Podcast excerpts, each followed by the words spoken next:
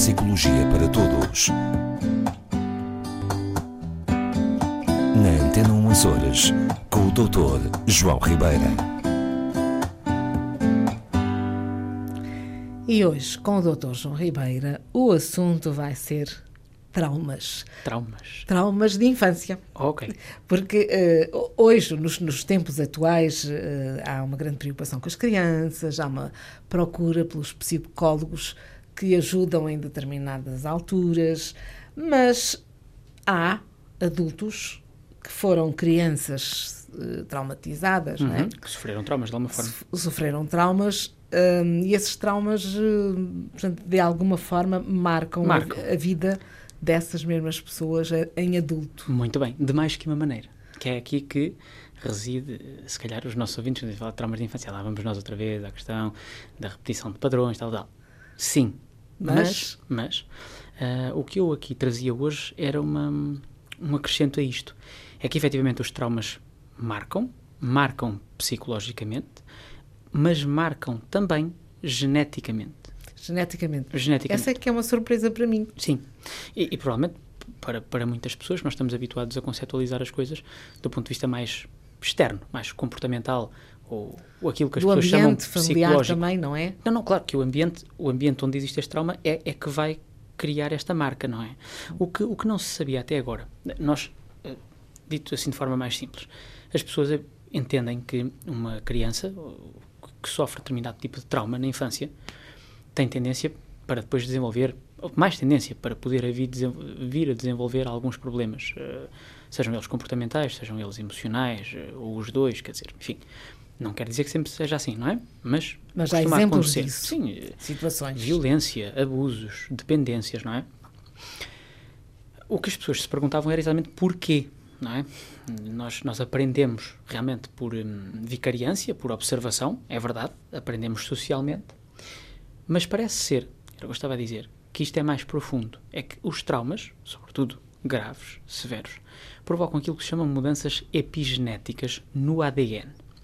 Atenção, que ninguém vai passar a ter alterações do ADN propriamente dito. O nosso ADN nasce connosco e pode ser alterado, enfim, por algumas agressões externas, nomeadamente tóxicos, radiações, etc., alguns segmentos. Sim, mas aqui neste caso... Não, são mudanças epigenéticas, que, que é são diferente. mudanças que não alteram a estrutura uh, do ADN, alteram sim a forma como alguns genes se expressam.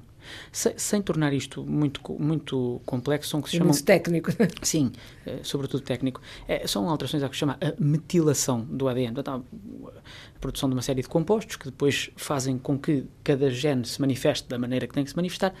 E, no caso de, de, dos traumas de infância, percebeu-se que, que, que há alterações que, justamente, sim, vêm, de alguma forma, ajudar a explicar porque é que mais tarde surgem as tais alterações uh, psíquicas, comportamentais, uh, emocionais, etc, etc, etc. Então, e qual é a explicação para isso? Não, a explicação é esta mesma. É, é que o trauma, ou seja, a reação do organismo ao trauma, e isto vem só reforçar aquela ideia que eu sempre digo, nós somos um ser uno, ok?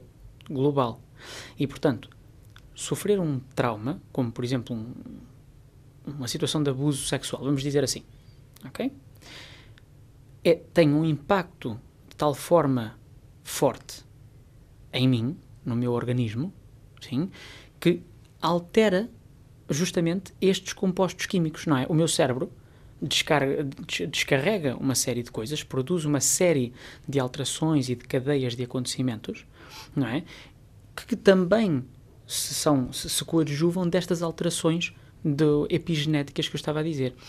E que depois, na consequente expressão de genes, na expressão dos genes que a pessoa tem, darão maior probabilidade ao aparecimento de certos problemas. Inclusive, eu gostava aqui de, de, de dizer, para, para, as pessoas que possam uh, ficar mais descrentes, é? é, é, de tal forma uh, evidente esta, esta repercussão que está a começar a utilizar, estão a sair os primeiros estudos uh, longitudinais, para recordar, um estudo longitudinal é um estudo feito com, idealmente, o mesmo grupo de pessoas ao longo de muitos anos, é? que, eh, conseguem realmente encontrar dados preditores que permitem prever com alguma exatidão a possibilidade de aparecimento ou não desses comportamentos no futuro da pessoa. Okay? Medindo estes compostos na, na corrente sanguínea, a, após o trauma da, uhum. da, da, infância, não é?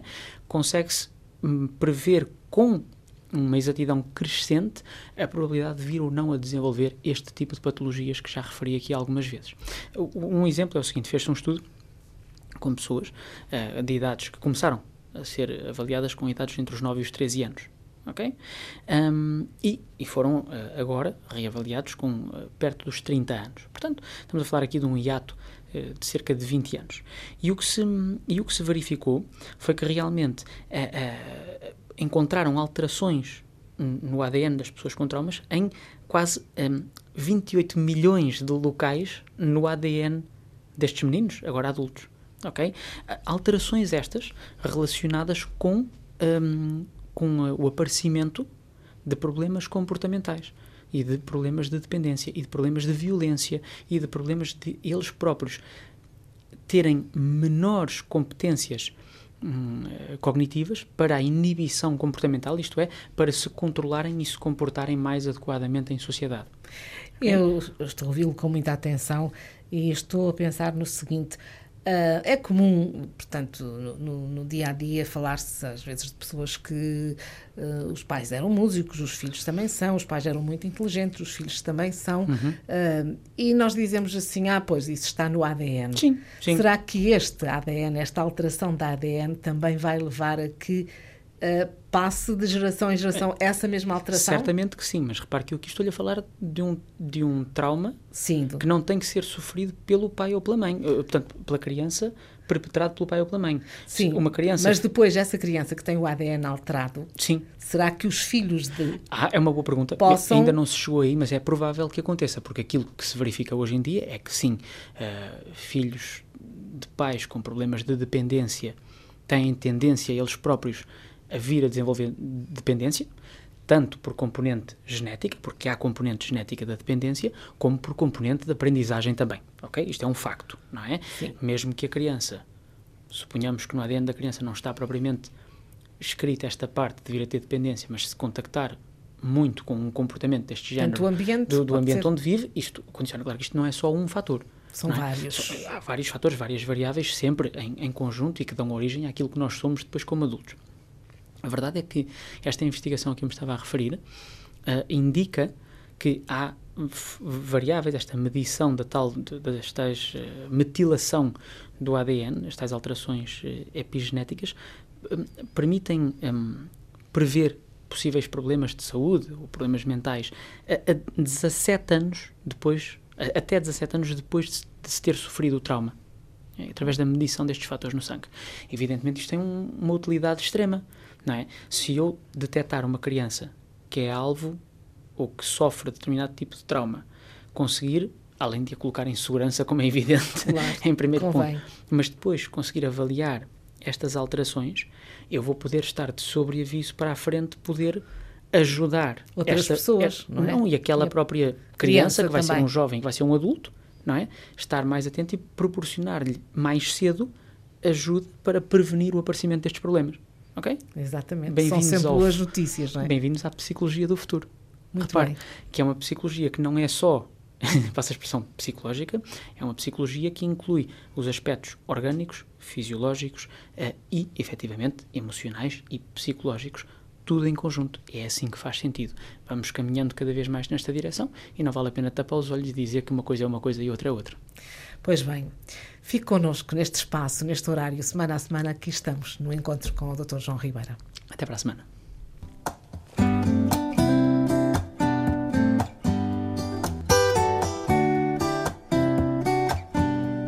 Neuropsicologia para Todos. Na Antena 1 Horas, com o Dr. João Ribeira.